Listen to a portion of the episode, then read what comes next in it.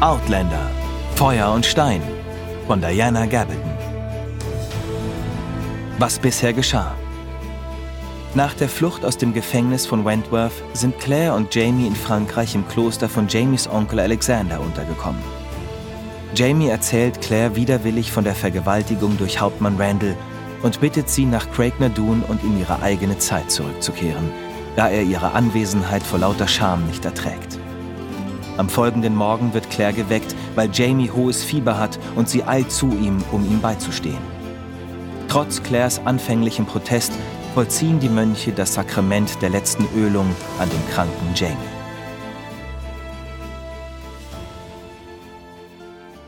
Als es dunkel wurde, war der Patient wieder halb bewusstlos. Während Jamie die Kräfte schwanden, blieb uns nichts anderes mehr übrig, als ihn hin und wieder für einen lebenserhaltenden Schluck Wasser zu wecken. Seine Lippen waren aufgeplatzt und pellten sich, und er konnte nicht mehr sprechen, obwohl er immer noch die glasigen Augen öffnete, wenn man ihn kräftig schüttelte. Er erkannte uns nicht mehr, er starrte nur vor sich hin, dann schloss er allmählich die Augen und wandte sich stöhnend ab. Ich stand am Bett und blickte auf ihn hinunter, derart erschöpft von den Strapazen des Tages, dass ich nur noch dumpfe Verzweiflung empfand. Bruder Polydor berührte mich sanft und holte mich aus meiner Benommenheit. Ihr könnt jetzt nichts mehr für ihn tun, sagte er und führte mich entschlossen beiseite. Ihr müsst euch ausruhen aber, begann ich. Dann verstummte ich. Ich begriff, dass er recht hatte. Wir hatten alles getan, was möglich war. Entweder würde das Fieber bald von selbst nachlassen, oder Jamie würde sterben. Selbst der kräftigste Körper konnte dem verzehrenden Ansturm hohen Fiebers nicht länger als ein oder zwei Tage standhalten. Und Jamie hatte einer solchen Belagerung nur noch wenig Kraft entgegenzusetzen. Ich bleibe bei ihm, sagte Polydor. Geht zu Bett, ich rufe euch, wenn. Er beendete den Satz nicht, sondern winkte mich in die Richtung meines Zimmers davon. Schlaflos lag ich wenig später auf meiner Liege und blickte zu den Deckenbalken auf.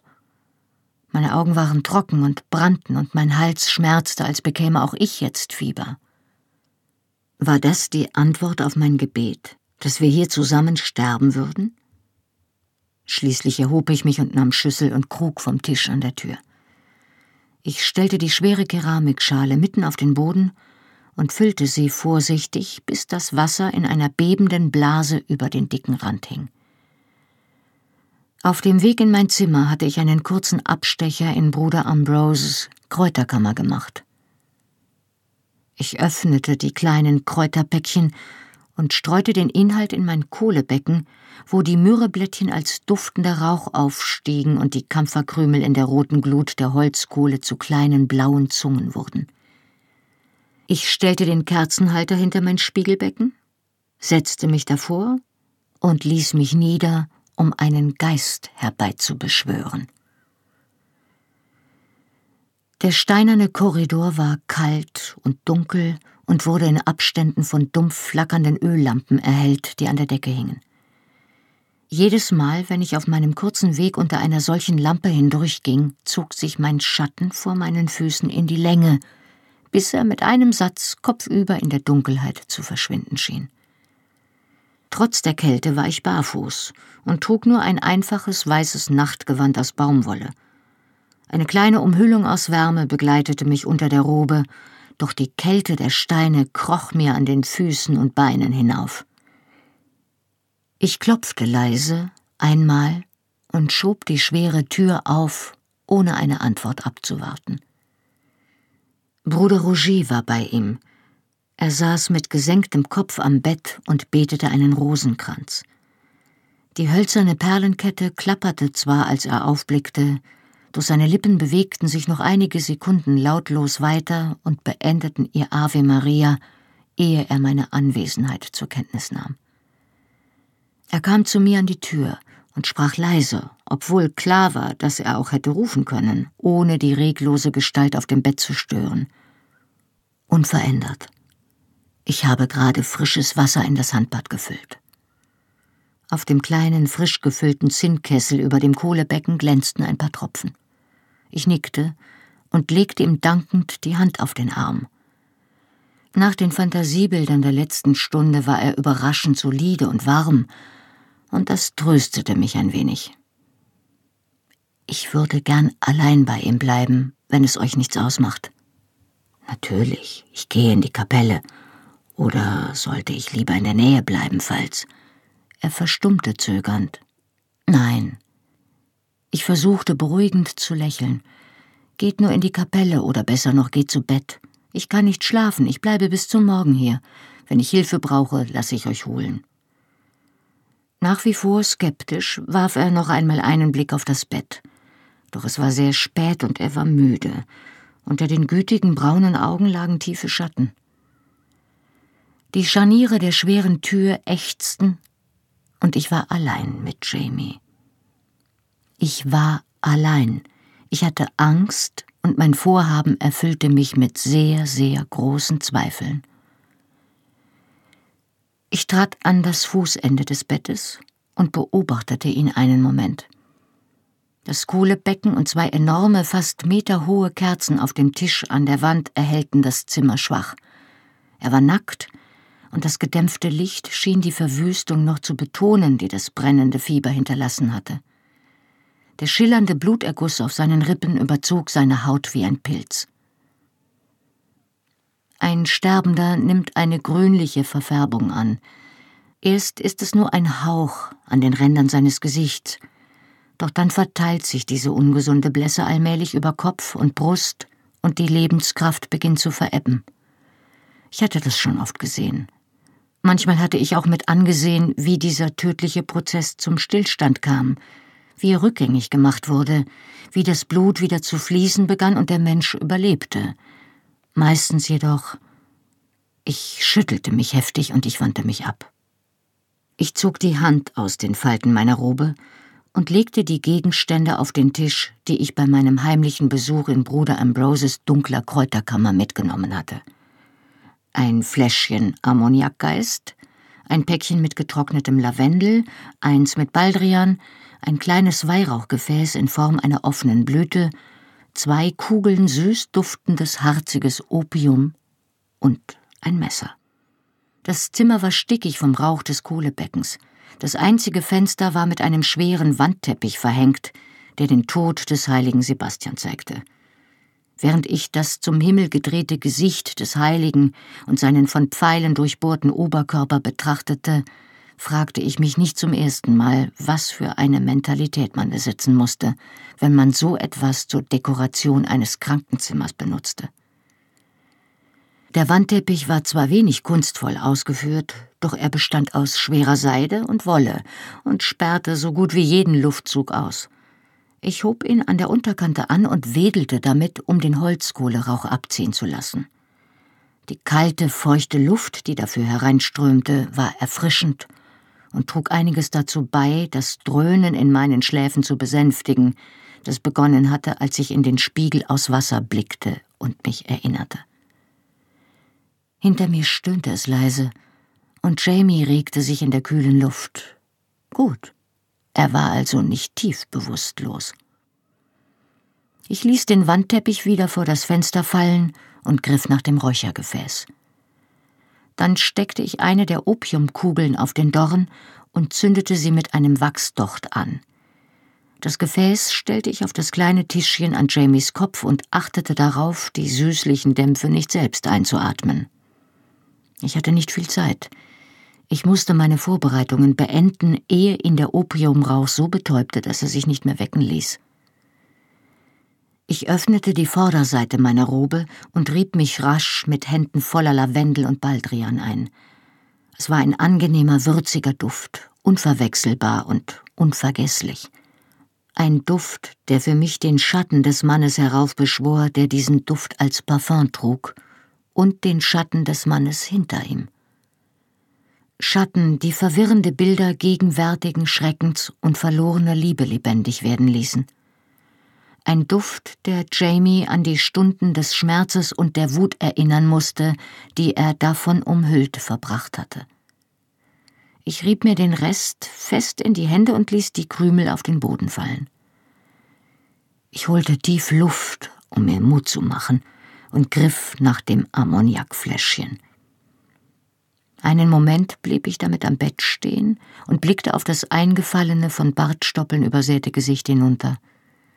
Ihm blieb höchstens noch ein Tag, schlimmstenfalls nicht mehr als ein paar Stunden. Also schön, du verdammter schottischer Mistkerl, sagte ich leise. Dann wollen wir doch einmal sehen, wie stur du wirklich bist. Vorsichtig nahm ich seine tropfende, verletzte Hand aus dem Wasser und stellte die Schale beiseite. Dann hob ich das Fläschchen und schwenkte es dicht unter seine Nase. Er prustete und versuchte den Kopf abzuwenden, öffnete aber nicht die Augen. Ich grub meine Finger in das Haar an seinem Hinterkopf, um zu verhindern, dass er sich wegdrehte, und hielt ihm die Flasche erneut vor das Gesicht. Er schüttelte langsam den Kopf und ließ ihn hin und her schwingen wie ein Ochse, der aus dem Schlummer gerissen wird. Seine Augen öffneten sich einen Spalt. Wir sind noch nicht fertig, Fraser, flüsterte ich in sein Ohr und versuchte Randalls präzise Sprechweise zu treffen. Jamie stöhnte und zog den Kopf ein. Ich packte ihn bei beiden Schultern und schüttelte ihn unsanft. Seine Haut war so heiß, dass ich fast losgelassen hätte. Wach auf, du schottischer Mistkerl. Ich bin noch nicht fertig mit dir. Er begann sich auf die Ellbogen hochzukämpfen und versuchte so verzweifelt zu gehorchen, dass es mir fast das Herz brach. Sein Kopf schwang immer noch hin und her, und seine aufgeplatzten Lippen murmelten unablässig etwas, das sich anhörte wie Bitte noch nicht. Da ihm die Kräfte versagten, wälzte er sich auf die Seite und ließ sich wieder mit dem Gesicht auf das Kissen fallen. Das Zimmer begann sich mit Opiumrauch zu füllen, und ich fühlte mich leicht benommen. Ich biss die Zähne zusammen, fuhr ihm mit der Hand zwischen die Gesäßbacken und packte zu. Er schrie auf, schrill und heiser, dann wälzte er sich schmerzvoll zur Seite, klemmte die Hände zwischen die Beine und rollte sich zusammen. Eine Stunde hatte ich in meiner Kammer vor meinem Spiegelbecken gesessen und Erinnerungen heraufbeschworen. An Black Jack Randall und an Frank, seine Nachfahren. So unterschiedliche Männer, doch mit so vielen verblüffenden körperlichen Ähnlichkeiten. Es tat weh, an Frank zu denken mir sein Gesicht und seine Stimme ins Gedächtnis zu rufen, gewisse Angewohnheiten, die er hatte, seine Art im Bett. Ich hatte versucht, ihn aus meinem Kopf zu löschen, sobald mein Entschluss in dem Steinkreis gefallen war. Doch er war immer da, eine Schattengestalt in den hinteren Winkeln meiner Gedanken. Mir wurde übel bei der Vorstellung, ihn zu verraten, doch in meiner Not hatte ich mich gezwungen, meinen Kopf zu leeren, wie es mir Gilly gezeigt hatte. Ich hatte mich gezwungen, mich auf die Flamme der Kerze zu konzentrieren, den kräftigen Duft der Kräuter einzuatmen, ruhiger zu werden, bis ich ihn aus dem Schatten holen konnte, die Konturen seines Gesichts sehen konnte, die Berührung seiner Hand wieder spüren konnte, ohne zu weinen. Doch im Schatten war noch ein anderer Mann, mit den gleichen Händen, dem gleichen Gesicht. Die Augen von Kerzenschein erfüllt, hatte ich auch ihn hervorgeholt, ihn beobachtet, die Ähnlichkeiten und die Unterschiede betrachtet und mir was geschaffen? Abbild, Ebenbild, Verkörperung, Impression, Mummenschanz? Ein halb verborgenes Gesicht, eine flüsternde Stimme und eine liebevolle Berührung, mit deren Hilfe ich vielleicht ein Hirn betrügen konnte? das im Delirium dahintrieb. Und schließlich hatte ich meine Kammer verlassen mit einem Gebet für die Seele der Hexe Gillis danken. Jamie lag jetzt auf dem Rücken und wand sich sacht, weil seine Wunden schmerzten. Seine Augen stierten vor sich hin und nichts deutete an, dass er mich erkannte. Ich liebkoste ihn auf jene Art, die ich so gut kannte, indem ich den Konturen seiner Rippen bis zum Rücken folgte, sacht, wie Frank es getan hätte, mit festem Druck auf die schmerzende blaue Stelle, wie es der andere mit Sicherheit getan hätte. Ich beugte mich vor und fuhr ihm mit der Zunge langsam um das Ohr, vor und zurück und flüsterte Wehr dich, wehr dich doch, du Miststück. Seine Muskeln spannten sich an und sein Kinn verkrampfte sich, doch er starrte weiter zur Decke. Mir blieb also keine Wahl, ich würde doch das Messer nehmen müssen. Ich wusste, was für ein Risiko ich damit einging, doch es war besser, wenn ich ihn eigenhändig umbrachte, dachte ich, als wenn ich in aller Stille daneben saß und ihn sterben ließ. Ich nahm das Messer vom Tisch und zog es ihm entschlossen über die Brust, an der frisch verheilten Narbe entlang. Er erschrak so heftig, dass er aufkeuchte und sich aufbäumte. Ich nahm mir ein Handtuch und rieb es energisch über die Wunde. Ehe mich der Mut verließ, zwang ich mich, ihm mit den Fingern über die Brust zu fahren und dabei einen großen Blutstropfen aufzufangen, den ich ihm brutal auf die Lippen rieb. Eine Formulierung gab es, die ich nicht zu erfinden brauchte, weil ich sie selbst gehört hatte. Ich beugte mich dicht über ihn und flüsterte Jetzt küss mich. Ich war nicht im geringsten darauf vorbereitet. Er schleuderte mich durch das halbe Zimmer, als er vom Bett hochfuhr. Ich stolperte und fiel gegen den Tisch, so dass die riesigen Kerzenhalter schwankten. Die Schatten flackerten und schwangen hin und her, dann zischten die Dochter auf und erloschen. Die Tischkante hatte mich fest im Rücken getroffen, doch ich erholte mich gerade noch rechtzeitig, um zur Seite auszuweichen, als er sich auf mich stürzte. Er stieß ein unartikuliertes Grollen aus und setzte mir mit ausgestreckten Händen nach. Er war nicht nur schneller, sondern auch kräftiger, als ich erwartet hatte, obwohl er unbeholfen stolperte und hier und dort anstieß. Einen Moment trieb er mich zwischen Tisch und Kohlebecken in die Enge, und ich konnte seinen Atem rasseln hören, als er nach mir fasste. Er hieb mit der linken Hand nach meinem Gesicht. Wären seine Kraft und seine Reflexe einigermaßen normal gewesen, hätte mich der Hieb umgebracht. So jedoch fuhr ich zur Seite, seine Faust prallte oberflächlich gegen meine Stirn, und ich ging schwach betäubt zu Boden. Ich kroch unter den Tisch. Er packte nach mir, verlor das Gleichgewicht und fiel gegen das Kohlebecken. Glühende Kohlen verteilten sich auf dem Steinboden der Kammer. Er heulte auf, als sein Knie knirschend in einem Häufchen heißer Glut landete. Ich riss mir ein Kissen vom Bett und klopfte ein glimmendes Nest von Funken in der Bettdecke aus, die auf den Boden hing. Damit war ich so beschäftigt, dass ich sein Herannahen erst bemerkte, als mich ein fester Hieb auf den Schädel der Länge nach zu Boden warf. Die Liege kippte um, als ich versuchte, mich mit einer Hand daran hochzuziehen. Einen Moment blieb ich in ihrem Schutz liegen und versuchte wieder zu Verstand zu kommen. Ich konnte hören, wie Jamie im Halbdunkel Jagd auf mich machte und zwischen zusammenhanglosen gälischen Flüchen keuchend Atem holte – Plötzlich erspähte er mich und warf sich mit irrem Blick über das Bett. Es ist schwer, genau zu beschreiben, was dann geschah, und sei es nur, weil alles mehrfach geschah und in meiner Erinnerung doch ineinander läuft. Es kommt mir vor, als hätten sich Jamies brennende Hände nur einmal um meinen Hals geschlossen. Doch dieses eine Mal schien nicht zu enden. Tatsächlich waren es Dutzende Male. Jedes Mal gelang es mir, seinen Griff zu lösen und ihn abzuschütteln, um mich dann hinter die umgestürzten Möbel zu flüchten. Und jedes Mal folgte er mir, durch seine Wut vom Rand des Todes fortgezerrt, fluchend und schluchzend, während er mit allen Vieren um sich schlug.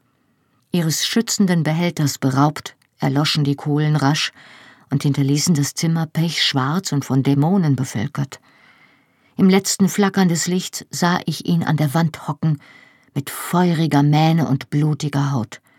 Sein Penis lehnte sich steif an das verklebte Haar auf seinem Bauch, und aus den blauen Augen in seinem schädelweißen Gesicht leuchtete die Mordgier. Wikinger, Berserker, wie die Teufel des Nordens, die im Nebel grauer Vorzeit aus ihren Drachenschiffen an die schottische Küste geströmt waren, um zu morden, zu plündern und zu brandschatzen. Männer, die noch die letzte Unze ihrer Kraft zum Töten benutzten, die mit letzter Kraft vergewaltigten und ihre brutale Saat in die Bäuche der Eroberten pflanzten. Das kleine Räuchergefäß spendete zwar kein Licht, doch der süßliche Opiumgeruch verstopfte mir die Lungen. Obwohl die Kohlen erloschen waren, sah ich Lichter in der Dunkelheit, bunte Lichter, die am Rand meines Gesichtsfelds schwebten. Es fiel mir immer schwerer, mich zu bewegen. Ich fühlte mich, als watete ich bis zu den Oberschenkeln im Wasser, von monströsen Fischen verfolgt. Ich hob die Knie so hoch es ging, rannte in Zeitlupe, spürte, wie mir das Wasser ins Gesicht spritzte. Ich schüttelte den Traum ab und begriff, dass ich tatsächlich etwas Feuchtes im Gesicht spürte. Keine Tränen, sondern Blut und den Schweiß des Albtraumgeschöpfes, mit dem ich in der Dunkelheit rang. Schweiß. Da war doch etwas, was Schweiß mir sagen sollte, doch ich konnte mich nicht erinnern, was es war. Eine Hand krallte sich um meinen Oberarm, und als ich zurückwich, hinterließ sie eine feuchte Spur auf meiner Haut.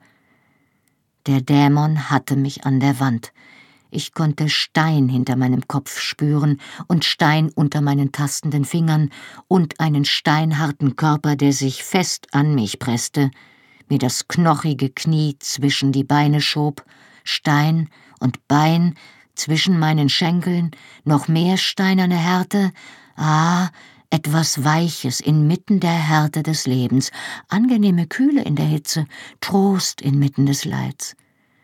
Ineinander verschlungen fielen wir zu Boden, rollten übereinander, verfingen uns in den Falten des heruntergefallenen Wandteppichs, wurden von der kalten Luft aus dem Fenster überspült. Die Nebel des Irrsinns begannen sich zu lichten. Wir prallten gegen ein Möbelstück und blieben reglos liegen. Jamies Hände waren fest um meine Brüste geschlossen, und seine Finger bohrten sich schmerzhaft in meine Haut. Ich spürte etwas Feuchtes auf mein Gesicht tropfen. Ob Schweiß oder Tränen, wusste ich nicht. Doch ich öffnete die Augen, um nachzusehen. Jamie blickte auf mich hinunter, das Gesicht im Mondlicht ausdruckslos, die Augen groß und leer. Seine Hände entspannten sich, mit einem Finger zeichnete er sanft den Umriss meiner Brust nach, von der Rundung zur Spitze, wieder und wieder. Dann legte sich die Hand um meine Brust, und seine Finger breiteten sich aus wie ein Seestern, sanft wie der Griff eines trinkenden Kindes. Mutter? sagte er. Mir standen die Nackenhaare zu Berge. Es war die hohe, klare Stimme eines kleinen Jungen. Mutter? Die kalte Luft umwehte uns und trieb den ungesunden Rauch in einem Wirbel aus Schneeflocken davon. Ich streckte die Hand aus und legte sie ihm an die kalte Wange. Jamie, mein Lieber, flüsterte ich mit schmerzender Kehle. Komm her, komm, leg den Kopf an mich, Mann. Da zitterte die Maske und brach auf, und ich hielt seinen kräftigen Körper an mich, und er schluchzte so sehr, dass es uns beide erbeben ließ. Zu unserem großen Glück war es der unerschütterliche Bruder William, der uns am Morgen fand. Ich erwachte benommen von dem Geräusch der sich öffnenden Tür und war schlagartig ganz da, als ich hörte, wie er sich nachdrücklich räusperte ehe er uns mit seiner sanften Yorkshire-Stimme einen guten Morgen wünschte. Das schwere Gewicht auf meiner Brust war Jamie. Sein Haar war in bronzenen Strähnen getrocknet und ringelte sich über meine Brüste wie die Blütenblätter einer chinesischen Chrysantheme.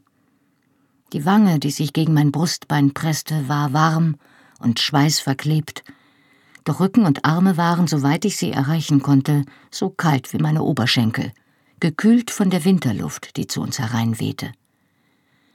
Das Tageslicht, das durch das unverhangene Fenster strömte, gab das ganze Ausmaß der Verwüstung preis, die ich in der vergangenen Nacht nur dumpf erahnt hatte. Das Zimmer war mit zertrümmerten Möbeln und Keramikscherben übersät, und die beiden riesigen Kerzenhalter lagen wie umgestürzte Baumstämme in einem Gewirr aus zerrissenen Wandbehängen und verstreuter Bettwäsche. Dem Muster der Kerben nach, die sich schmerzhaft in meinen Rücken bohrten, vermutete ich, dass ich auf dem lieblos angefertigten Wandteppich lag, der St. Sebastian das menschliche Nadelkissen darstellte. Falls ja, war es kein großer Verlust für das Kloster. Bruder William stand reglos in der Tür, Krug und Schüssel in der Hand. Mit großer Präzision heftete er den Blick auf Jamies linke Augenbraue und erkundigte sich, Und wie fühlt ihr euch heute Morgen? Es folgte eine ziemlich lange Pause, in deren Verlauf Jamie rücksichtsvollerweise blieb, wo er war, so dass er mich zum Großteil gegen jeden Blick abschirmte. Schließlich sagte er im heiseren Ton eines Menschen, dem gerade eine Erleuchtung gekommen ist. Hungrig. Oh, gut, sagte Bruder William, ohne den Blick von der Augenbraue abzuwenden. Dann gehe ich und sage Bruder Josef Bescheid. Die Tür schloss sich lautlos hinter ihm. Nett von dir, dich nicht zu bewegen, sagte ich. Ich möchte ja nicht, dass Bruder William unsretwegen auf unkeusche Gedanken kommt. Blaue Augen sahen mich aus nächster Nähe an. Ei, nun ja, sagte er überlegt. Der Anblick meines Hinterns dürfte im Moment wohl niemandem das Keuschheitsgelübde vergällen. Deiner dagegen. Er hielt inne, um sich zu räuspern. Was ist denn mit meinem? wollte ich wissen. Er senkte langsam den Kopf, um mir einen Kuss auf die Schulter zu drücken. Deiner, sagte er, würde einen Bischof kompromittieren. Hm. Allmählich beherrschte auch ich die schottischen Laute ziemlich gut. Wie dem auch sei, vielleicht solltest du dich jetzt doch in Bewegung setzen. Ich vermute, dass selbst Bruder Williams Taktgefühl nicht grenzenlos ist. Jamie senkte den Kopf vorsichtig neben den meinen und legte ihn auf eine Ecke des Wandteppichs, um mir von dort aus einen Seitenblick zuzuwerfen. Ich weiß nicht, wie viel ich von der letzten Nacht geträumt habe und wie viel tatsächlich geschehen ist. Seine Hand fuhr unbewusst an den Messerschnitt auf seiner Brust. Aber wenn die Hälfte von dem, was ich glaube, tatsächlich geschehen ist, müsste ich eigentlich tot sein. Du bist nicht tot, ich habe nachgesehen. Mit leisem Zögern fragte ich, wärst du denn gern tot? Er lächelte langsam, und seine Augen schlossen sich halb. Nein, Sassenach, das wäre ich nicht. Sein Gesicht war eingefallen und von Krankheit und Erschöpfung gezeichnet, doch friedvoll. Die Furchen rings um seinen Mund hatten sich geglättet, und seine blauen Augen waren klar. Aber ich bin verdammt dicht daran, ob ich es will oder nicht. Der einzige Grund, warum ich glaube, dass ich jetzt nicht sterben werde, ist, dass ich Hunger habe. Ich hätte doch keinen Hunger, wenn ich im Sterben läge, oder? Das wäre schließlich Verschwendung. Ein Auge schloss sich ganz, doch das andere blieb halb offen und heftete sich mit einem seltsamen Ausdruck auf mein Gesicht. Du kannst nicht aufstehen? Er überlegte sorgfältig. Wenn mein Leben davon abhinge, könnte ich vielleicht den Kopf wieder heben, aber aufstehen? Nein. Mit einem Seufzer wand ich mich unter ihm hervor und richtete das Bett auf, ehe ich versuchte, ihn auf die Beine zu stellen. Es gelang ihm, einige Sekunden stehen zu bleiben, ehe er die Augen verdrehte und quer über das Bett fiel. Ich tastete panisch nach dem Puls an seinem Hals und fand ihn, langsam und kräftig, gleich unterhalb der dreieckigen Narbe an seinem Halsansatz. Schlichte Erschöpfung. Nach einem Monat im Kerker und einer Woche der völligen körperlichen und geistigen Verausgabung, durch Hunger, Verletzungen, Krankheit und hohes Fieber, hatte selbst dieser unermüdliche Körper das Ende seiner Kräfte erreicht. Ein Herz wie ein Löwe, sagte ich und schüttelte den Kopf, und ein Schädel wie ein Ochse. Schade, dass du nicht auch eine Haut wie ein Rhinozeros hast. Ich berührte eine Wunde an seiner Schulter, die wieder blutete. Er öffnete ein Auge. Ein Rhinozeros? Ich dachte, du wärst bewusstlos. Das war ich auch. Bin ich. Mein Kopf dreht sich wie ein Kreisel. Ich zog eine Decke über ihn. Was du jetzt brauchst, ist Ruhe und etwas zu essen. Was du jetzt brauchst, sagte er, sind Kleider. Dann schloss er das Auge wieder und schlief auf der Stelle ein. Absolution. Ich konnte mich absolut nicht daran erinnern, wie ich in mein Bett gefunden hatte, doch ich musste es getan haben, denn ich erwachte dort. Anselm saß am Fenster und las. Ich schoss kerzengerade im Bett hoch. Jamie, krächzte ich. Schläft, sagte er und legte das Buch beiseite. Er blickte zu der Stundenkerze auf dem Tisch hinüber. Genau wie ihr. Ihr habt die letzten 36 Stunden bei den Engeln geweilt, Mabel. Er füllte einen Becher aus einem Tonkrug und hielt ihn mir an die Lippen. Früher hätte ich es als den Gipfel der Dekadenz betrachtet, vor dem Zähneputzen im Bett Wein zu trinken. In einem Kloster, in Gesellschaft eines schwarzbarockten Franziskaners, erschien es mir etwas weniger degeneriert. Und der Wein durchdrang das pelzige Gefühl in meinem Mund. Ich schwang die Füße über die Bettkante und blieb schwankend sitzen. Anselm fing meinen Arm und ließ mich wieder auf das Kissen sinken. Er schien plötzlich vier Augen zu haben und deutlich mehr Nasen und Münder als eigentlich notwendig. Mir ist ein wenig schwindelig, sagte ich und schloss die Augen. Dann öffnete ich das eine wieder. Schon besser. Zumindest war er nur noch einmal da, wenn auch etwas verschwommen an den Rändern. Anselm beugte sich besorgt über mich. Soll ich Bruder Ambrose oder Bruder Polydor holen, Madame? Ich habe unglücklicherweise nur wenig Erfahrung in medizinischen Dingen. Nein, ich brauche nichts. Ich habe mich nur zu plötzlich hingesetzt. Ich versuchte es noch einmal. Diesmal langsamer. Und diesmal blieben das Zimmer und sein Inhalt relativ ruhig. Dafür kamen mir jetzt diverse Prellungen und andere schmerzende Stellen zu Bewusstsein, die vorhin in meinem Schwindelgefühl untergegangen waren. Ich versuchte mich zu räuspern und stellte fest, dass meine Kehle schmerzte. Ich verzog das Gesicht. Wirklich, ma chère, ich glaube, ich sollte vielleicht. Anselm stand schon an der Tür bereit, um Hilfe zu holen. Erst als er überzeugt war, dass ich doch nicht zusammenbrechen würde, setzte er sich wieder. Ich nippte langsam an meinem Wein, während mein Kopf allmählich klarer wurde und ich versuchte die Nachwirkungen der Opiumträume zu verdrängen. Wir lebten also noch. Beide. Meine Träume waren chaotisch gewesen, voller Gewalt und Blut. Wieder und wieder hatte ich geträumt, Jamie wäre tot oder läge im Sterben. Und irgendwo in dem Nebel war das Bild des jungen Soldaten im Schnee aufgetaucht, dessen überraschtes, rundes Gesicht sich über das Bild von Jamies zerschundenen Zügen legte. Manchmal schien der mitleiderregende, dünne Schnurrbart des Jungen in Franks Gesicht aufzutauchen. Deutlich erinnerte ich mich daran, sie alle drei getötet zu haben.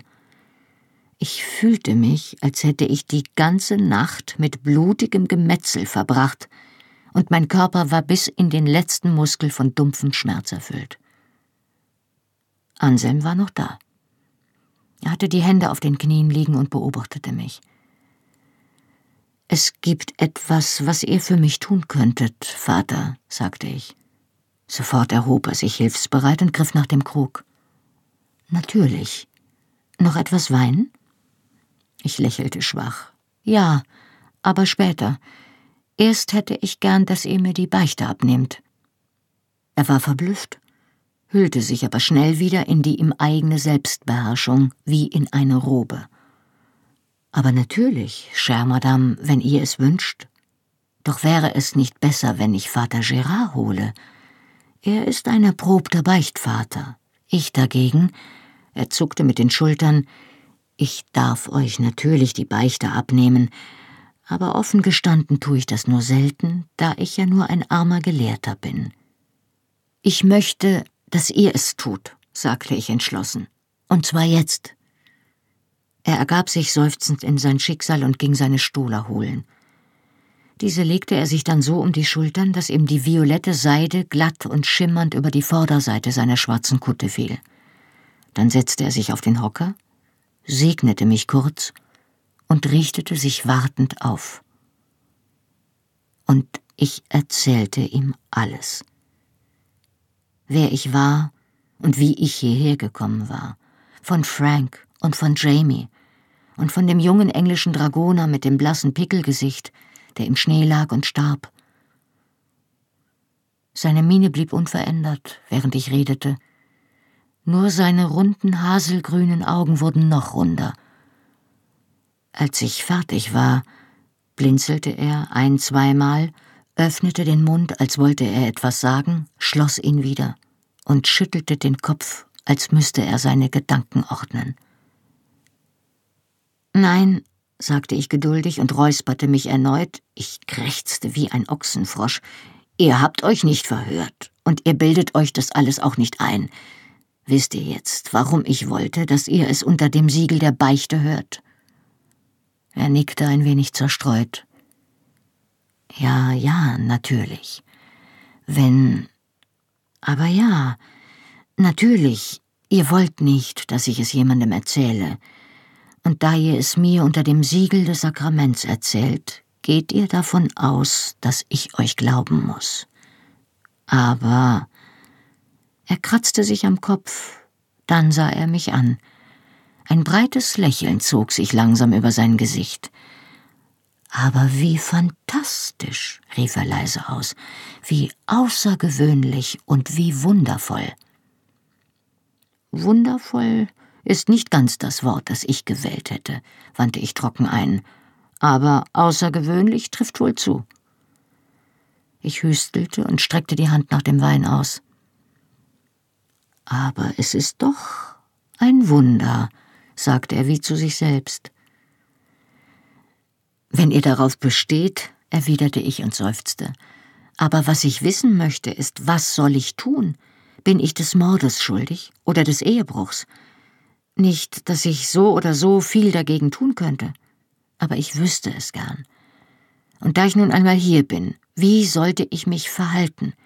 Kann ich, sollte ich, meine ich, mein Wissen benutzen, um die Dinge zu ändern? Ich weiß ja nicht einmal, ob so etwas möglich ist, doch wenn es das ist, habe ich das Recht dazu. Er richtete sich auf dem Hocker auf und überlegte. Langsam hob er beide Zeigefinger, hielt sie mit den Spitzen aneinander und betrachtete sie ausgiebig. Schließlich schüttelte er den Kopf und lächelte mich an. Ich weiß es nicht, ma bon ami. Ihr versteht gewiss, dass dies eine Situation ist, mit der man bei der Beichte nicht notwendigerweise rechnet. Ich werde darüber nachdenken, und ich werde beten müssen. Ja, vor allem beten.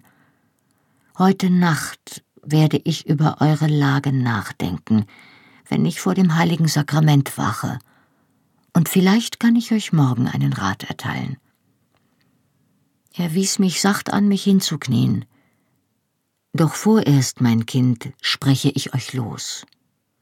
Was auch immer eure Sünden sein mögen, vertraut darauf, dass sie euch vergeben werden. Er hob eine Hand zum Segen und legte mir die andere unter das Kinn. Te absolvo in nomine patriet filii. Er erhob sich und zog mich ebenfalls hoch. Danke, Vater, sagte ich. Ungläubig, wie ich nun einmal war, hatte ich die Beichte nur benutzt, um ihn zu zwingen, mich ernst zu nehmen und ich war einigermaßen überrascht über das Gefühl, dass die Bürde, die auf meinem Gemüt lastete, leichter wurde. Vielleicht war es ja nur die Erleichterung, jemandem die Wahrheit erzählt zu haben. Er verabschiedete sich mit einer Handbewegung. Ich sehe euch morgen, chère Madame. Jetzt solltet ihr noch ein wenig ruhen, wenn ihr könnt. Er steuerte auf die Tür zu und legte dabei die Stola ordentlich zusammen. An der Tür hielt er noch einmal inne. Er wandte sich um und lächelte mich an. Seine Augen leuchteten aufgeregt wie die eines Kindes. Und vielleicht, sagte er, vielleicht könntet ihr mir morgen erzählen, wie es ist. Ich erwiderte sein Lächeln. Ja, Vater, ich erzähle es euch. Nachdem er gegangen war, wankte ich über den Flur, um nach Jamie zu sehen. Ich hatte schon Leichen gesehen, die in einem besseren Zustand waren als er, doch seine Brust hob und senkte sich regelmäßig, und die unheilvolle grünliche Verfärbung seiner Haut war verschwunden. Ich wecke ihn alle paar Stunden, um ihm ein paar Löffel Brühe einzuflößen, sagte Bruder Roger leise neben mir. Er ließ den Blick von dem Patienten zu mir schweifen und erschrak sichtlich über meine Erscheinung. Vermutlich hätte ich mir doch das Haar kämmen sollen. Äh, vielleicht hättet ihr gern auch etwas? Nein, danke, ich glaube, ich glaube, ich schlafe wirklich noch ein wenig. Ich fühlte mich nicht mehr belastet von Schuld und Depression, sondern in mir breitete sich eine schläfrige, zufriedene Schwere aus. Ob es die Wirkung der Beichte war oder des Weins, zu meiner Überraschung stellte ich fest, dass ich mich auf mein Bett und den Schlummer freute. Ich beugte mich vor, um Jamie zu berühren. Er war warm, jedoch ohne jede Spur von Fieber. Sanft strich ich ihm über den Kopf und glättete ihm das wirre rote Haar. Sein Mundwinkel bewegte sich kurz und nahm dann seinen Platz wieder ein doch er hatte sich nach oben verzogen. Da war ich mir ganz sicher. Der Himmel war kalt und feucht und bis zum Horizont von einer grauen Leere erfüllt, die mit dem Nebel auf den Hügeln und der schmutzigen Schneedecke der letzten Woche verschmolz, so dass das Kloster in einen verdreckten Wattebausch gehüllt zu sein schien. Auch im Inneren lastete die Stille des Winters schwer auf den Bewohnern.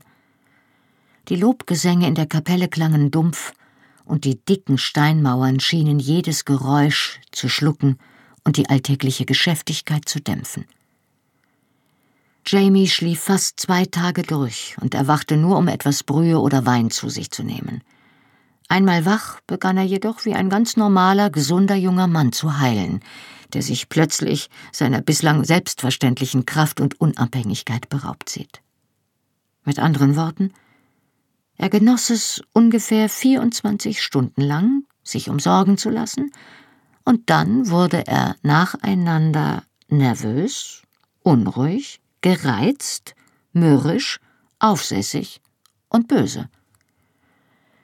Die Wunden an seinen Schultern schmerzten, die Narben an seinen Beinen juckten, er hatte es satt auf dem Bauch zu liegen, es war zu warm im Zimmer, seine Hand schmerzte, vom Rauch des Kohlebeckens brannten ihm die Augen, so dass er nicht lesen konnte.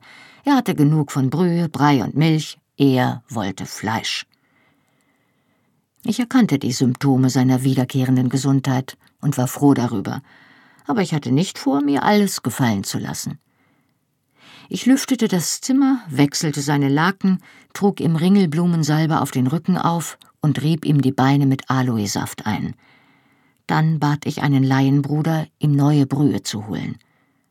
Ich will diesen Mist nicht mehr. Ich brauche richtiges Essen. Aufgebracht schob er das Tablett beiseite, so dass die Brühe auf die Serviette unter der Schale schwappte. Mit verschränkten Armen blickte ich auf ihn hinunter. Seine blauen Augen blitzten herrisch zurück. Er war spindeldürr, und seine Gesichtsknochen malten sich deutlich unter der Haut ab. Seine Genesung verlief zwar gut, doch die gereizten Nerven seines Magens würden noch eine Weile brauchen. Selbst Brühe und Milch konnte er ja nicht bei sich behalten. Du bekommst richtiges Essen, wenn ich es erlaube, teilte ich ihm mit. Vorher nicht. Ich will es aber jetzt. Glaubst du etwa, du kannst mir vorschreiben, was ich esse? Ja, verdammt, ich bin hier der Arzt, falls du das schon vergessen haben solltest. Er schwang die Füße über die Bettkante und schien tatsächlich gehen zu wollen. Ich legte ihm die Hand auf die Brust und schubste ihn zurück. Du bleibst gefälligst im Bett und tust einmal im Leben, was man dir sagt, fuhr ich ihn an. Du bist noch nicht kräftig genug zum Aufstehen. Und du bist auch noch nicht bereit für feste Nahrung. Bruder Roger sagt, du hast dich heute Morgen wieder übergeben. Bruder Roger kann sich um seine eigenen Angelegenheiten kümmern und du genauso, sagte er zähneknirschend und kämpfte sich wieder hoch. Er streckte die Hand aus und bekam die Tischkante zu fassen. Mit beträchtlicher Anstrengung erhob er sich und stand dann schwankend da. Leg dich wieder ins Bett, du fällst gleich. Er war alarmierend blass, und vom bloßen Stehen brach ihm der kalte Schweiß aus. Ich falle nicht, behauptete er, und wenn doch, ist es meine Sache. Inzwischen war ich wirklich wütend Ach ja, und wer, glaubst du, hat dir denn dein elendes Leben überhaupt gerettet? Das hast du wohl ganz allein gemacht, wie? Ich packte seinen Arm, um ihn wieder auf das Bett zuzuschieben, doch er entriss ihn mir. Ich habe dich nicht darum gebeten, oder? Habe ich dir nicht gesagt, du sollst mich in Ruhe lassen? Außerdem weiß ich nicht, warum du dir überhaupt die Mühe gemacht hast, mir das Leben zu retten. Wenn du mich doch nur verhungern lassen willst, es sei denn, es macht dir Freude, dabei zuzusehen. Das war einfach zu viel.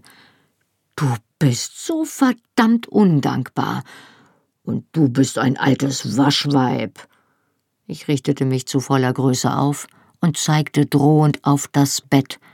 Mit meiner ganzen Schwesternautorität sagte ich, Geh sofort zurück ins Bett du sturer, nichtsnutziger, idiotischer Schotte, brachte er den Satz für mich auf den Punkt. Er trat einen Schritt auf die Tür zu und wäre hingefallen, wenn er nicht Halt an einem Hocker gefunden hätte.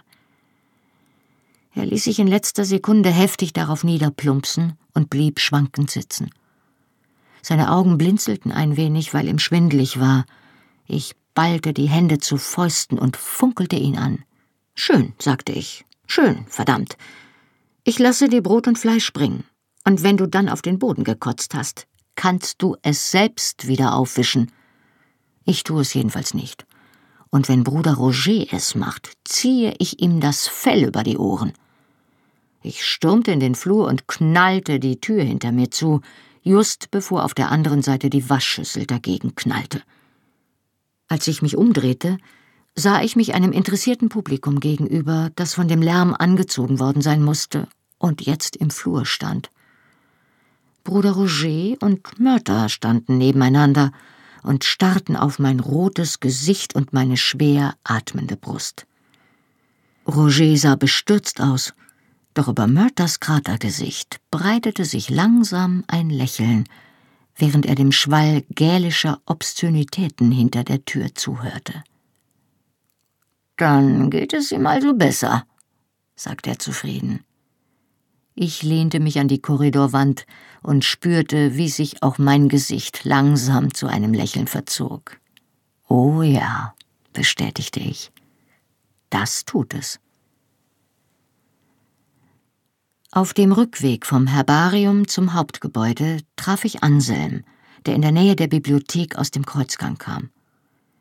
Sein Gesicht erhellte sich, als er mich entdeckte, und er kam zu mir auf den Innenhof geeilt.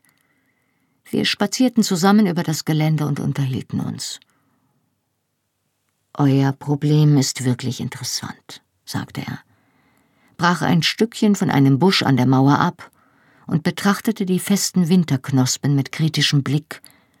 Dann warf er das Stöckchen beiseite und hob den Kopf zum Himmel, wo die Sonne schwach aus der dünnen Wolkendecke lugte.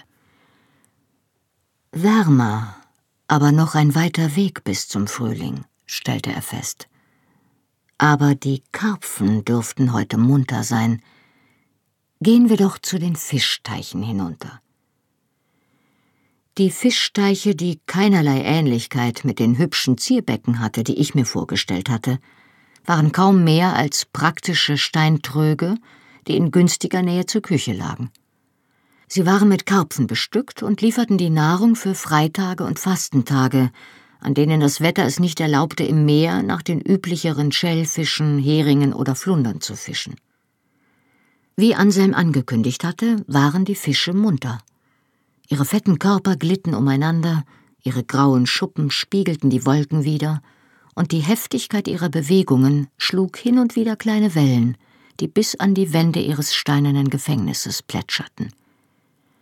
Als unsere Schatten auf das Wasser fielen, wandten sie sich uns zu wie Kompassnadeln, die sich nach Norden drehen.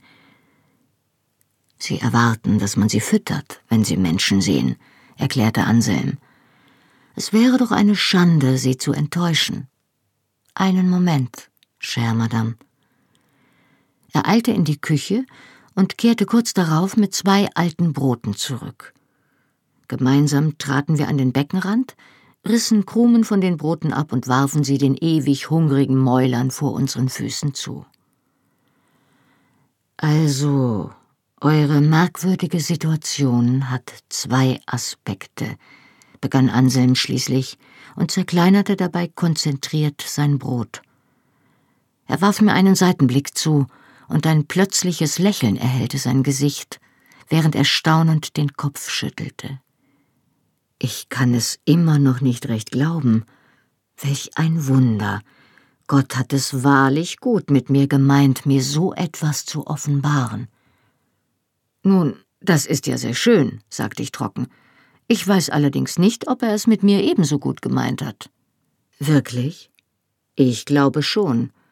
Anselm ging in die Hocke und zerbröselte weiter Brot zwischen seinen Fingern. Natürlich, sagte er, hat euch diese Situation in große persönliche Unannehmlichkeiten gebracht? So kann man es auch ausdrücken, murmelte ich. Aber man könnte sie auch als Zeichen betrachten, dass ihr von Gott begünstigt seid, fuhr er fort, ohne auf meine Unterbrechung einzugehen. Seine leuchtenden Augen betrachteten mich nachdenklich. Ich habe um Beistand gebetet, als ich vor dem heiligen Sakrament kniete, sagte er. Und als ich dort in der Stille der Kapelle saß, hatte ich euch als schiffbrüchige Reisende vor Augen. Und ich habe den Eindruck, dass das doch eine gute Parallele für eure gegenwärtige Situation ist, oder nicht? Stellt euch eine solche Seele vor, Madame, plötzlich in einem fremden Land verschollen, aller Freunde und aller vertrauten Dinge beraubt, ohne Mittel außer dem, was euch das neue Land zur Verfügung stellt. Ein solches Geschehnis ist eine wahre Katastrophe, und doch kann es gleichzeitig der Ursprung großen Segens und neuer Gelegenheiten sein. Was, wenn das neue Land voller Reichtümer ist. Neue Freundschaften können entstehen, ein neues Leben kann beginnen. Ja, aber, begann ich, wenn ihr also, sagte er entschlossen und hob den Finger, um mir Einhalt zu gebieten, eures alten Lebens beraubt wurdet, ist es doch vielleicht nur deshalb geschehen, weil es Gott gefallen hat, euch mit einem anderen Leben zu segnen das vielleicht reicher und erfüllter ist. Oh, erfüllt ist es, das stimmt, pflichtete ich ihm bei, aber nun, kirchenrechtlich betrachtet, sagte er und zog die Stirn in Falten, gibt es kein Problem bezüglich eurer Ehen. Es waren und sind ja beides gültige Ehen, die mit dem Segen der Kirche geschlossen wurden und streng genommen datiert eure Ehe mit dem jungen Herrn dort drinnen vor eurer Ehe mit Monsieur Randall. Ja, streng genommen, stimmte ich zu und durfte ausnahmsweise einen Satz beenden, aber nicht in meiner Zeit. Ich glaube nicht, dass das Kirchenrecht unter Berücksichtigung solcher Eventualitäten verfasst wurde. Anselm lachte, und der leichte Wind ließ das spitze Ende seines Bartes beben. Mehr als wahr, ma mehr als wahr. Alles, was ich gemeint habe, war, dass ihr strikt vom juristischen Standpunkt aus weder eine Sünde noch ein Verbrechen begangen habt, was diese beiden Männer betrifft. Das waren die beiden Aspekte eurer Situation, die ich vorhin erwähnt habe. Was ihr getan habt und was ihr tun werdet. Er griff nach meiner Hand, und zog mich neben sich zum Sitzen herunter, um mit mir auf Augenhöhe zu sein.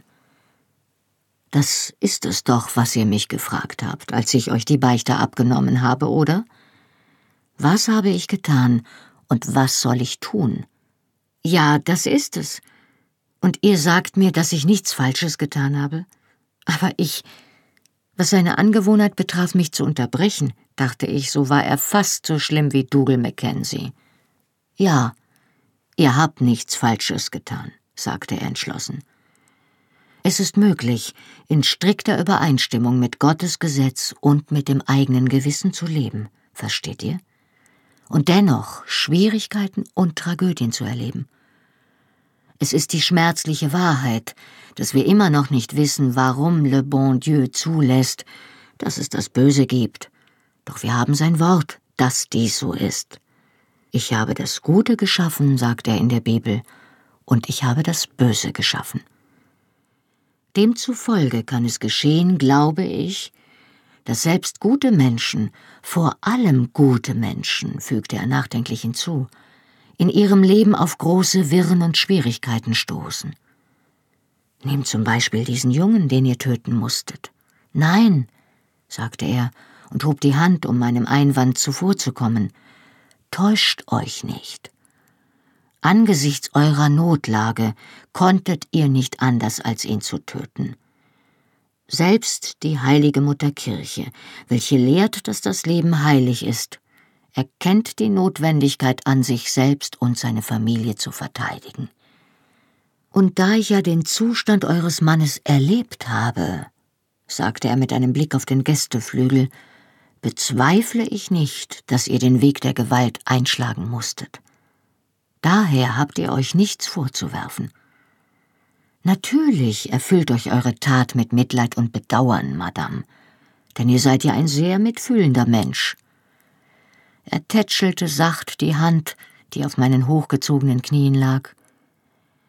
Manchmal enden unsere besten Taten in Dingen, die äußerst bedauerlich sind. Und doch hättet ihr nicht anders handeln können. Wir wissen nicht, was Gottes Plan für den jungen Mann war. Vielleicht war es tatsächlich sein Wille, dass der junge Mann in diesem Moment zu ihm in den Himmel kam. Doch ihr seid nicht Gott. Und es gibt Grenzen für das, was ihr von euch erwarten könnt. Ich erschauerte kurz, als ein kalter Windstoß um die Ecke fegte, und ich zog mein Schultertuch fester um mich. Anselm sah das und wies auf das Becken. Das Wasser ist warm, Madame. Vielleicht möchtet ihr eure Füße hineintauchen. Warm? Ich gaffte das Wasser ungläubig an. Bis jetzt war es mir gar nicht aufgefallen. Doch anders als die Weihwasserbecken vor der Kirche hatte der Fischteich keine vereisten Ecken, und kleine grüne Pflanzen trieben im Wasser oder sprossen aus den Ritzen zwischen den Steinen, aus denen der Teich gemauert war. Zur Illustration zog sich Anselm selbst die Ledersandalen aus. Auch wenn sein Gesicht und seine Stimme kultiviert sein mochten, hatte er doch die kantigen, kräftigen Hände und Füße eines Bauern aus der Normandie. Er zog den Rock seiner Kutte bis zu den Knien hoch und tauchte die Füße in den Teich. Die Karpfen schossen davon, machten aber sofort wieder kehrt, um den Eindringling neugierig mit den Nasen anzustupsen. Sie beißen doch nicht, oder? fragte ich, während ich die hungrigen Mäuler argwöhnisch betrachtete. Nicht in Haut. Nein, versicherte er mir. Sie haben keine richtigen Zähne. Also zog ich mir ebenfalls die Sandalen aus und steckte vorsichtig die Füße ins Wasser. Zu meiner Überraschung war es angenehm warm. Nicht heiß, aber doch ein herrlicher Kontrast zu der feuchten, kalten Luft. Oh, wie schön! Ich wackelte begeistert mit den Zehen, was beträchtliche Bestürzung unter den Karpfen auslöste. Es befinden sich mehrere Mineralquellen in der Nähe der Abtei, erklärte Anselm. Sie steigen heiß aus der Erde auf und ihr Wasser hat große Heilkräfte. Er wies zum anderen Ende des Wassertrogs, wo ich eine kleine Öffnung zwischen den Steinen sehen konnte, halb verborgen hinter den dahintreibenden Wasserpflanzen. Eine kleine Menge des heißen Mineralwassers wird aus der nächsten Quelle hierher geleitet. So kann der Koch zu jeder Jahreszeit frischen Fisch auf den Tisch bringen. Normalerweise wäre das Winterwetter zu bitter für sie. Eine Weile paddelten wir schweigend mit den Füßen im Teich, und die schweren Körper der Fische huschten durch das Wasser und stießen hin und wieder überraschend kraftvoll gegen unsere Beine. Die Sonne kam wieder hervor und tauchte uns in schwache, aber spürbare Wärme. Anselm schloss die Augen und ließ das Licht über sein Gesicht strömen. Ohne sie zu öffnen, sprach er weiter. Euer erster Mann, Frank war sein Name, auch ihn muss man, denke ich, in Gottes Hand legen, als eines der bedauerlichen Dinge, an denen ihr nichts ändern könnt. Aber ich hätte doch etwas tun können, wandte ich ein. Ich hätte zurückgehen können. Vielleicht. Er öffnete ein Auge und betrachtete mich skeptisch. Ja, vielleicht, pflichtete er mir bei, und vielleicht auch nicht. Ihr dürft euch keine Vorwürfe machen, weil ihr gezögert habt, euer Leben aufs Spiel zu setzen. Es war ja nicht das Risiko, sagte ich und schnippte mit den Zehen nach einem großen, schwarz-weiß gefleckten Karpfen. Zumindest nicht nur, es war. Nun, zum Teil war es Angst, aber vor allem war es, weil ich. ich Jamie nicht verlassen konnte. Ich zuckte hilflos mit den Schultern. Ich konnte es einfach nicht. Anselm lächelte und öffnete nun beide Augen. Eine gute Ehe ist eine der kostbarsten Gottesgaben, stellte er fest. Wenn ihr so klug wart, diese Gabe zu erkennen und anzunehmen, ist euch das nicht vorzuwerfen. Und vergesst nicht, er legte den Kopf schief wie ein brauner Sperling, Ihr seid jetzt seit fast einem Jahr verschwunden. Euer erster Mann hat gewiss begonnen, sich mit eurem Verlust abzufinden. So sehr er euch geliebt haben mag, so erleben doch alle Menschen Verluste. Und uns sind Mittel gegeben, zu unserem eigenen Nutzen damit fertig zu werden. Vielleicht hat er ja angefangen, sich ein neues Leben aufzubauen. Wäre es eine gute Tat, wenn ihr den Mann verlassen würdet, der euch so sehr braucht, den ihr liebt und mit dem ihr durch das Band der heiligen Ehe verbunden seid, um zurückzukehren und dieses neue Leben zu stören? Erst recht, wenn ihr zwar aus Pflichtgefühl zurückkehren würdet, aber das Gefühl hättet, dass euer Herz anderweitig vergeben ist. Nein. Er schüttelte entschlossen den Kopf. Kein Mensch kann Diener zweier Herren sein.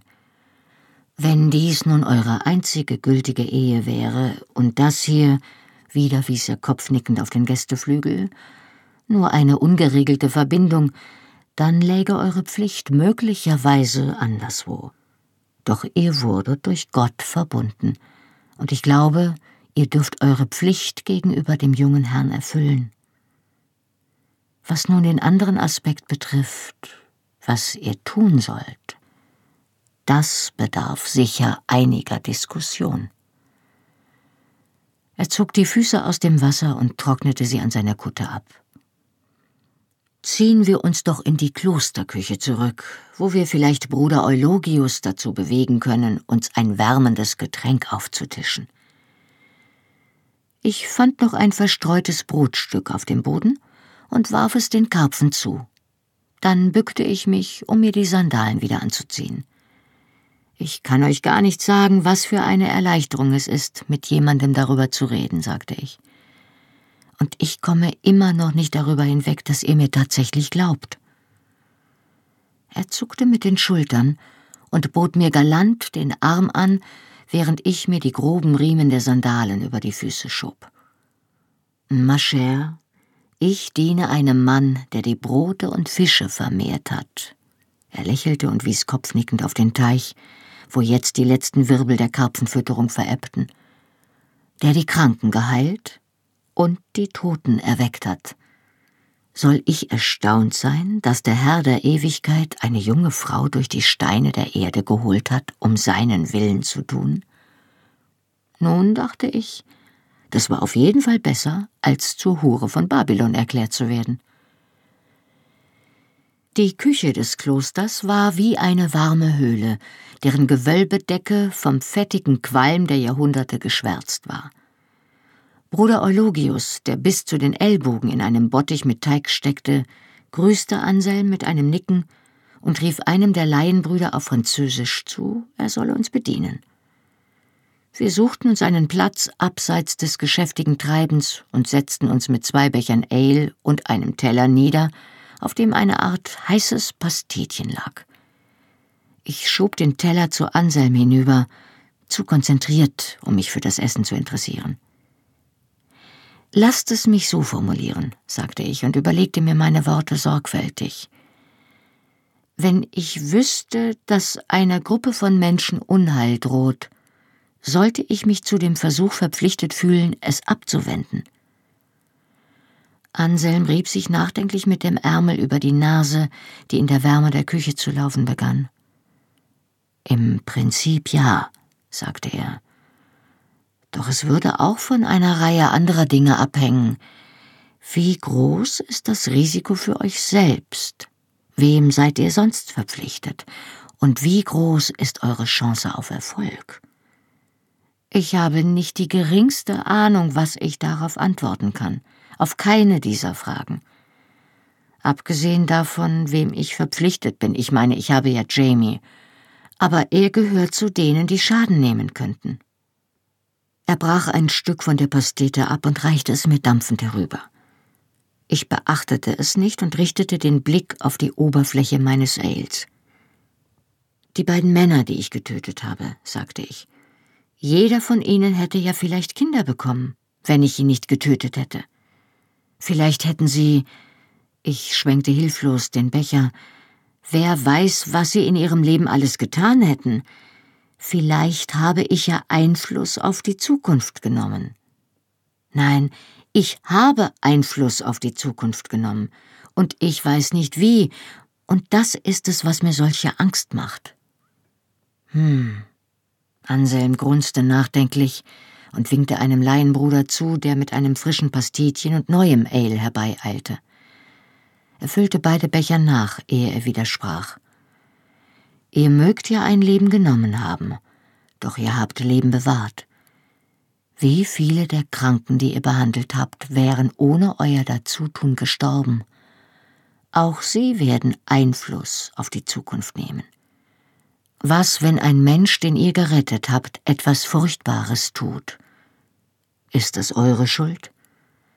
Hättet ihr diese Person daher besser sterben lassen?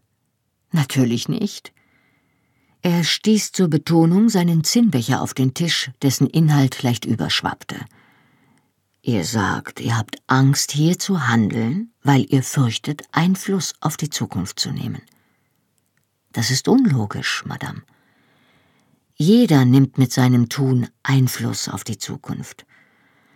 Wärt ihr an eurem eigenen Ort geblieben, hätten eure Handlungen immer noch Einfluss auf das gehabt, was noch kommt nicht weniger, als sie es jetzt tun werden. Ihr habt nach wie vor dieselbe Verantwortung, die ihr damals hattet, die jeder Mensch jederzeit hat. Der einzige Unterschied ist der, dass ihr möglicherweise in der Lage seid, klarer zu sehen, welche Wirkung eure Handlungen haben könnten. Vielleicht, aber auch nicht. Er schüttelte den Kopf und sah mich über den Tisch hinweg an. Die Wege des Herrn sind uns verborgen, und dies gewiss mit gutem Grund. Ihr habt recht, ma chère. Das Kirchenrecht wurde nicht im Hinblick auf Situationen wie die eure formuliert. Daher habt ihr wenig anderen Beistand als euer Gewissen und die Hand Gottes. Ich kann euch nicht sagen, was ihr tun solltet oder nicht tun solltet. Ihr habt die freie Wahl genau wie jeder andere auf dieser Welt. Und ich glaube, dass die Geschichte die Summe all dieser freien Entscheidungen ist. Manche Individuen werden von Gott erwählt, um das Schicksal vieler zu bestimmen. Vielleicht seid ihr eines davon. Vielleicht auch nicht. Ich weiß nicht, warum ihr hier seid. Ihr wisst es ebenso wenig. Wahrscheinlich wird es auch niemand von uns je erfahren. Er verdrehte ironisch die Augen. Manchmal weiß ich ja nicht einmal, warum ich hier bin. Ich lachte, und er antwortete mit einem Lächeln. Dann beugte er sich über die groben Tischplanken zu mir herüber und sah mich gebannt an. Eure Kenntnis der Zukunft ist ein Werkzeug, das euch mitgegeben wurde, so wie sich ein Schiffbrüchiger vielleicht im Besitz eines Messers oder einer Angelschnur befindet. Es ist nicht unmoralisch, es zu benutzen, solange ihr es im Einvernehmen mit dem Diktat des göttlichen Gesetzes tut, so gut ihr könnt. Er hielt inne, holte tief Luft und atmete mit einem derart heftigen Seufzer aus, dass es ihm den seidigen Schnurrbart zerzauste. Er lächelte. Und das, ma chère Madame, ist alles, was ich euch sagen kann. Es ist nicht mehr, als ich jeder geplagten Seele sagen kann, die mich um Rat bittet. Vertraut auf Gott und betet um Beistand. Er schob das frische Pastetchen zu mir hinüber. Doch was auch immer ihr tut, ihr werdet Kraft dazu brauchen. Nehmt also einen letzten Rat an. Im Fall des Zweifels, esst etwas.